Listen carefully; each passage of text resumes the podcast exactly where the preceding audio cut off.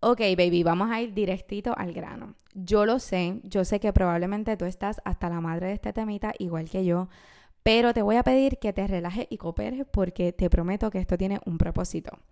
El tema de hoy amerita que empecemos hablando un chililín de este fenómeno tan loco que hemos estado viendo en todas partes en los últimos días, la última semana y obviamente es nada más y nada menos que el lanzamiento de la película de Barbie. Mis redes y probablemente las tuyas también siguen totalmente rosita. Cada dos videos me sale un análisis de la película, un Get Ready With Me, Outfit Ideas. Todas las tiendas tienen en vitrina piensas rosita. En cuanto a restaurantes, hay bebidas rosita, comida rosita, decoración rosita, eventos rosa, todo es rosa. Y wow, aunque a mí la verdad me emocionaba un montón ir a ver la película porque soy fan, admito que ahora mismo me tiene un poquito cansada el Barbie Fever, pero definitivamente la manera con la que se ha llevado esta estrategia de mercadeo está a otro nivel. Como estratega, yo estoy fascinada con toda la logística que hay detrás de este lanzamiento y todos los detalles que han hecho de esta película la película más esperada del año, aunque cuando se anunció mucha gente no le veía futuro y no le veía ni el chiste. Y es que la manera en que los detalles juegan un papel clave para activar la nostalgia, para dejar salir nuestro niño interior, para darnos un sentido de empoderamiento con esa icónica frase de Barbie de sé lo que quieras ser. Incluso la forma en que han jugado hasta con el hate que hay en contra de Barbie, porque para muchas personas, Barbie es solamente un icono que perpetúa los estándares de belleza tradicionales y tóxicos, la exclusión, el feminismo blanco, entre muchas otras cosas.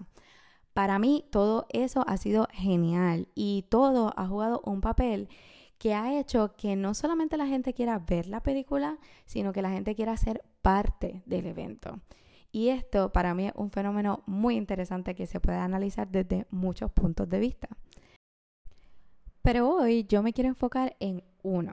Y es el cómo todo ese bombardeo de Barbie por aquí, Barbie por allá, ha tenido un impacto súper gigante en el sobreconsumo, pero más que eso, en lo completo opuesto, en esa crítica tan fuerte y tan intensa al consumo en general, porque es el ejemplo perfecto para el tema de hoy. Así que, baby, Bienvenida a este tu podcast con o sin tacones. Yo soy tu host, Gaby Rocafort, y hoy quiero reflexionar contigo sobre un tema que ha estado dando vueltas en mi cabeza por mucho tiempo y es si en efecto existe tal cosa como el consumo consciente.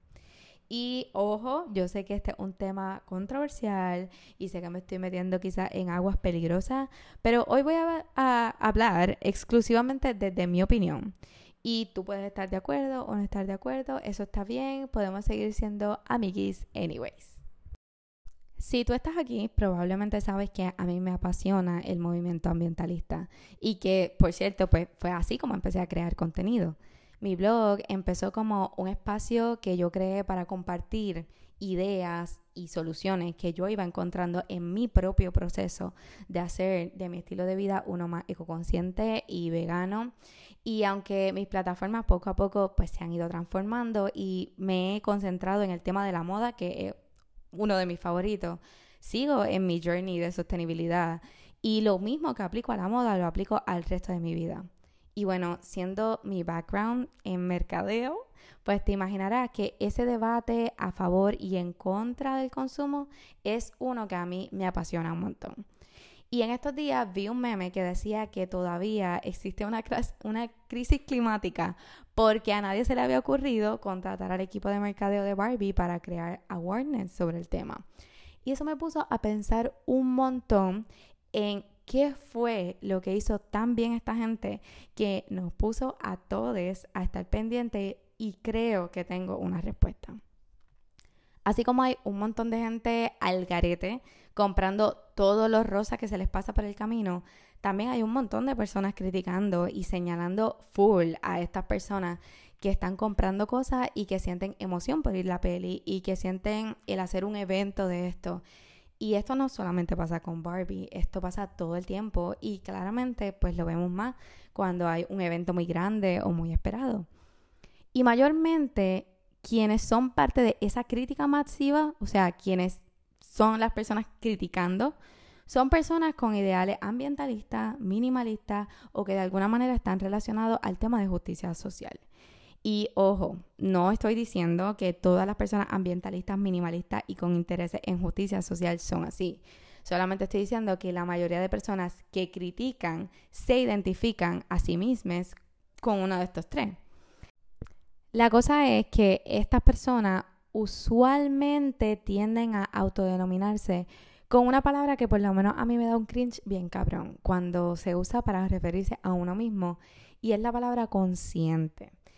¿Y por qué me da cringe? Pues mira, esta palabra, la palabra consciente, según el diccionario de Oxford, significa que siente, piensa y actúa con conocimiento de lo que hace o que se lleva a cabo con conocimiento de lo que implica o denota.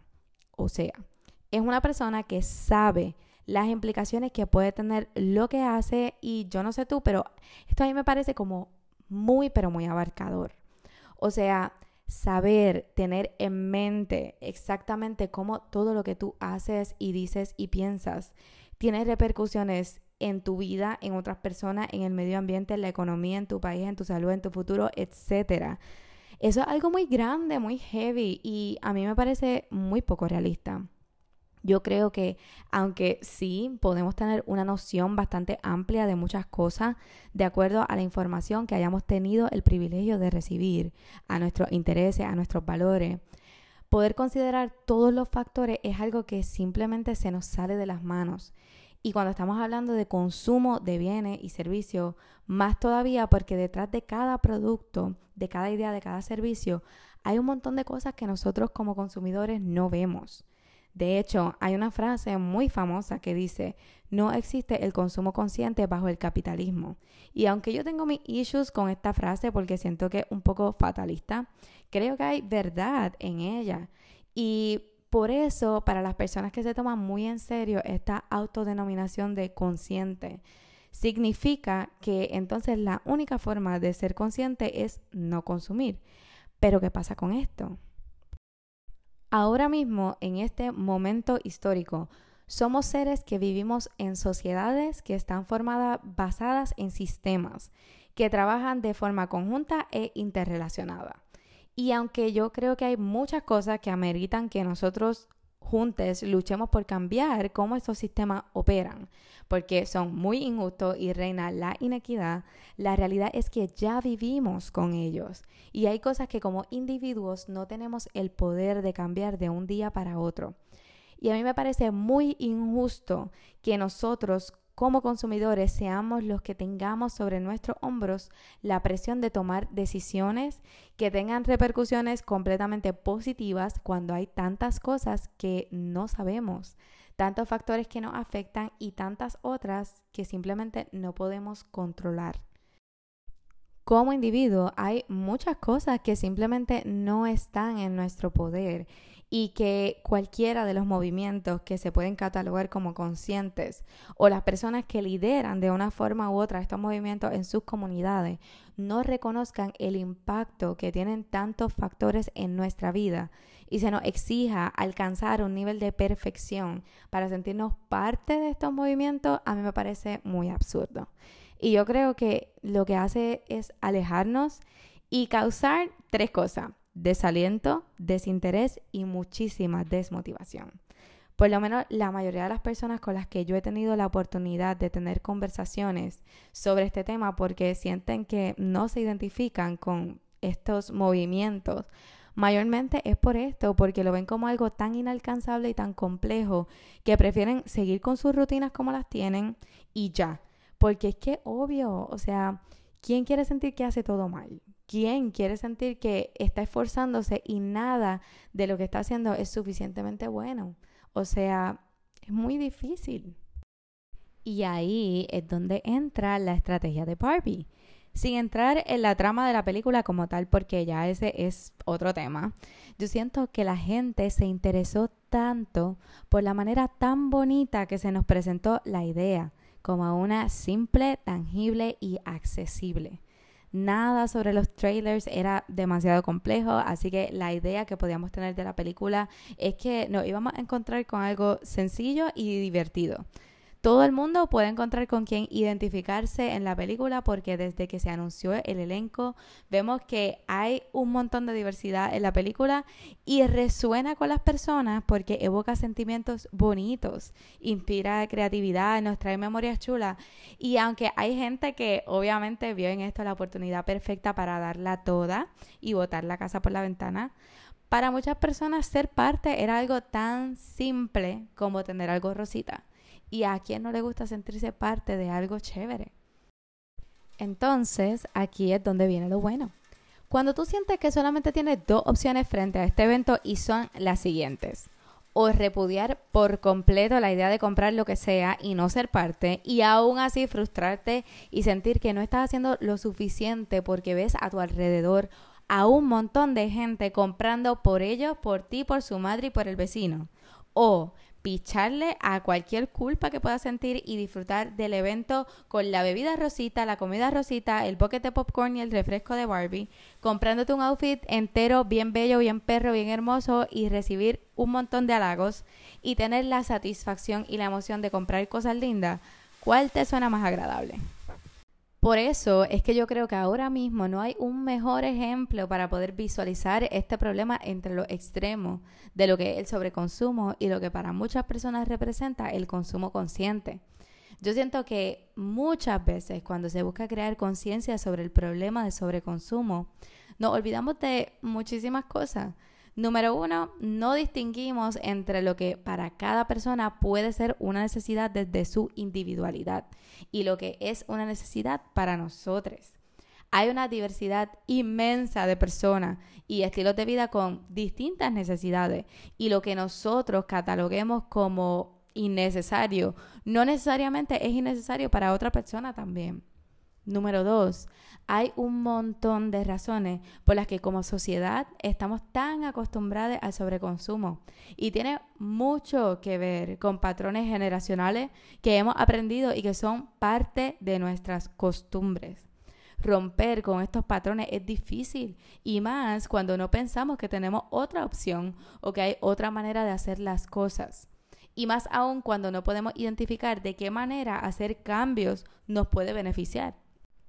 Número tres, existen distintos tipos de privilegios, no solamente el privilegio económico. Hay privilegio a la información, hay privilegio a recursos, hay privilegio al tiempo y todos juegan un papel súper importante en la manera en que nosotros consumimos. Y número cuatro, se nos olvida que muchas de las razones que las personas tienen detrás del sobreconsumo muy poco tienen que ver con lo material en sí hay un montón de razones que tienen que ver precisamente con la forma en que están desarrollados los sistemas en los que se basa nuestra sociedad. Esa necesidad de ser parte de las tendencias, de cumplir con estándares de belleza, de demostrar poder adquisitivo, de necesidad de gratificación instantánea, esa necesidad de validación externa. Todo eso influye en la manera en que los estímulos que estamos recibiendo todo el tiempo influyen en nosotros y nuestras decisiones. Y nos dan una falsa idea de que esos conceptos intangibles que nosotros necesitamos satisfacer, los podemos comprar comprando cosas. Y sí, es verdad, existe un problema gigante de sobreconsumo y hay mucha gente aportando a que este problema de sobreconsumo crezca. Y hay que plantearlo y hay que tener conversaciones incómodas y hay que atenderlo. Yo estoy de acuerdo con eso. La cosa es que yo no creo que demonizar en sí el consumo en general y criticar a la gente por comprar X o Y cosas en específico sea la forma de atender el problema grande porque lo único que se crea es una responsabilidad injusta sobre los individuos que termina en uno de dos, o en desinterés o en obsesión con el perfeccionismo. En el episodio pasado yo le hablé un poquito sobre este tema, el perfeccionismo, y sobre mi experiencia y cómo por mucho tiempo, aunque el tema me fascina y me interesa muchísimo, yo sentí que me limitó de disfrutar de mi proceso de buscar llevar una vida más ecoconsciente porque todo el tiempo estaba sintiendo que lo iba a hacer mal. Y esa no es la idea. Así que hoy te propongo algo diferente. ¿Por qué en vez de irnos a los extremos, no buscamos aspirar a llegar a un happy medium y cambiamos un chililín el foco? ¿Por qué tenemos que elegir entre no comprar absolutamente nada que no sea estrictamente indispensable o comprar al garete cosas que nos llamen la atención y ya? ¿Por qué no podemos llegar al medio y analizar con sensatez qué cosas aportan valor a nuestra vida y compartir soluciones para reducir las cosas que compramos de una manera funcional. ¿Por qué tenemos que elegir entre no comprar ropa jamás y detestar la moda o el obsesionarnos con estar siempre en tendencia y comprar ropa cada rato, cuando podemos optar por quedarnos en el medio y darnos la oportunidad de descubrir nuestro propio estilo, desarrollar nuestra creatividad, maximizando nuestras piezas, adquiriendo cosas que realmente nos aporten y nos permitan expresarnos a través de nuestro estilo de una manera liviana. ¿Por qué tendríamos que elegir entre tener 500 productos de skincare y de maquillaje y de peinado o ignorar por completo nuestra apariencia. Si podemos elegir buscar poco a poco soluciones funcionales que no nos ocupen ni tanto espacio, ni tanto tiempo, ni generen tanta basura, que nos den la oportunidad de cuidar de nosotros y sentirnos felices con cómo nos vemos. ¿Por qué no le bajamos un poquito a esa idea tan inalcanzable de ser una persona consciente y aspiramos mejor a tener una vida un poco más consciente que nos permita cuestionarnos de una manera compasiva por qué hacemos lo que hacemos, compramos lo que compramos, consumimos lo que consumimos? Una vida en que teniendo claro que no podemos controlarlo todo, nos pongamos la meta de tomar la mejor decisión posible dentro de nuestra realidad.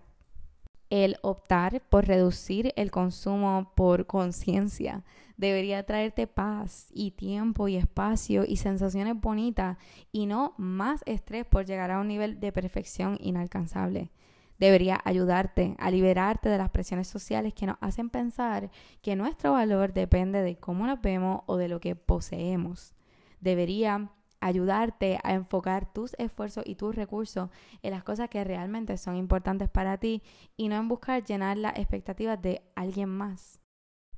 Así que hoy quiero invitarte a que veas el consumo consciente de una manera diferente y que te permita disfrutar de tu proceso y de tu vida y de tu existencia y cultivar tu compasión y tu conexión contigo y el mundo que te rodea, de explorar las soluciones que funcionen para ti y sentirte bien por estar poniendo tu granito de arena en cuidar nuestro hogar, nuestro planeta y en hacer de este un mundo mejor y aprovechar al máximo los beneficios que tiene soltar la urgencia de comprar cosas que no necesitas por y para ti.